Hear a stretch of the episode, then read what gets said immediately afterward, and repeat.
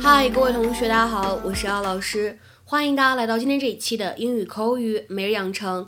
今天的话呢，我们将会依旧来学习来自《Modern Family》Season Two Episode Five 当中的台词。先来一起看一下。Jay, I've learned a few things in my 12 years. Don't skimp on linens. Don't compliment a teacher on her figure. Jay, I've learned a few things in my 12 years. Don't skimp on linens. Don't compliment a teacher on her figure. Jay, I've learned a few things in my 12 years. Don't skimp on linens. Don't compliment a teacher on her figure. Jay，这十二年来呢，我学会了几件事情。 买亚麻材质的衣服不要贪便宜，千万不要赞美老师的身材。Jay, I've learned a few things in my twelve years. Don't skimp on linens. Don't compliment a teacher on her figure. 在这段话朗读过程当中呢，首先我们注意一下 learned a 有一个连读的现象，可以读成 learned learned。Don't skimp on 前两者当中呢有不完全失去爆破，后两者当中呢有连读，所以这三个词呢我们可以读成 don't skimp on，don't skimp on。而 don't compliment a 这三个单词呢出现在一起的时候，前两者有完全失去爆破。后两者呢有连读，所以可以读成 don't compliment, don't compliment a teacher, don't compliment a teacher. Hey, buddy, what you reading? The Old Man and the Sea. You like it? I like that Hemingway gets to the point. You read a lot of his stuff? That was a hint, Jay.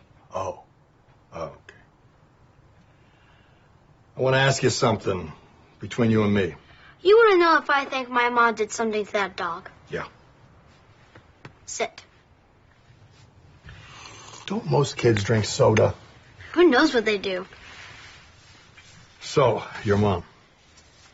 Jay, I've learned a few things in my 12 years. Don't skimp on linens.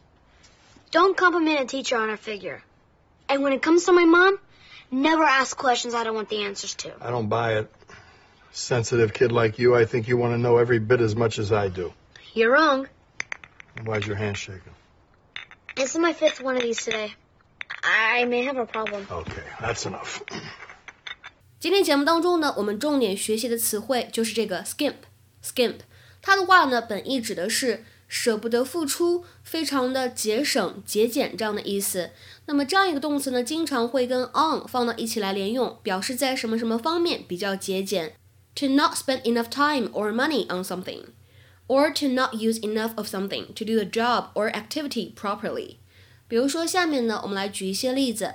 第一个，我们说很多老年人呢，为了节约开支，会在食物和取暖的费用上面省吃俭用。Many old people skip on food and heating in order to meet their bills. Many old people skip on food and heating in order to meet their bills. 那么再比如说，When choosing an overseas package tour, do not skimp. When choosing an overseas package tour, do not skimp. 如果呢，你选择了海外跟团游，就别想着去节俭省钱了。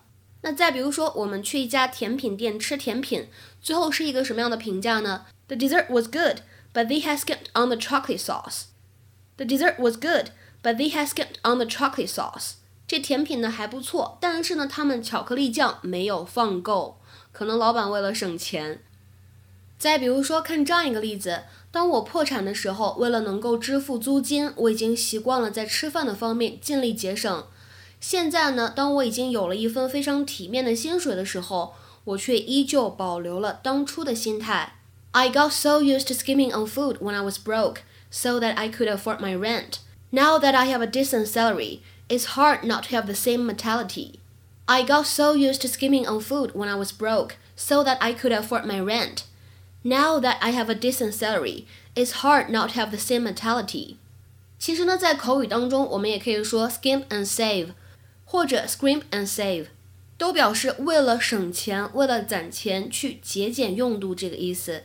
比如说，举两个例子，大家来看一下。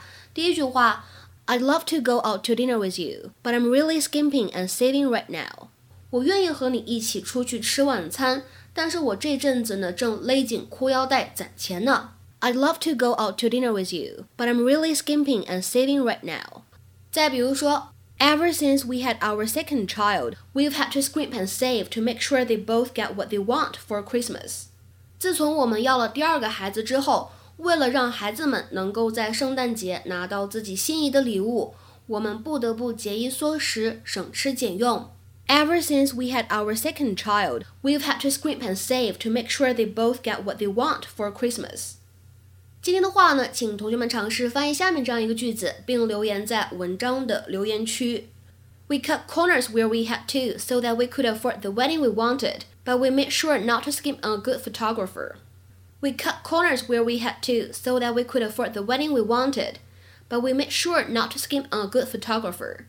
这里出现的这个 cut corners，我们前两天的节目当中刚刚讲过什么意思，什么用法。如果大家忘记了的话呢，可以去翻一下我们前两天的节目，简单的去复习巩固一下。OK，我们今天节目呢就先讲到这里了，拜拜。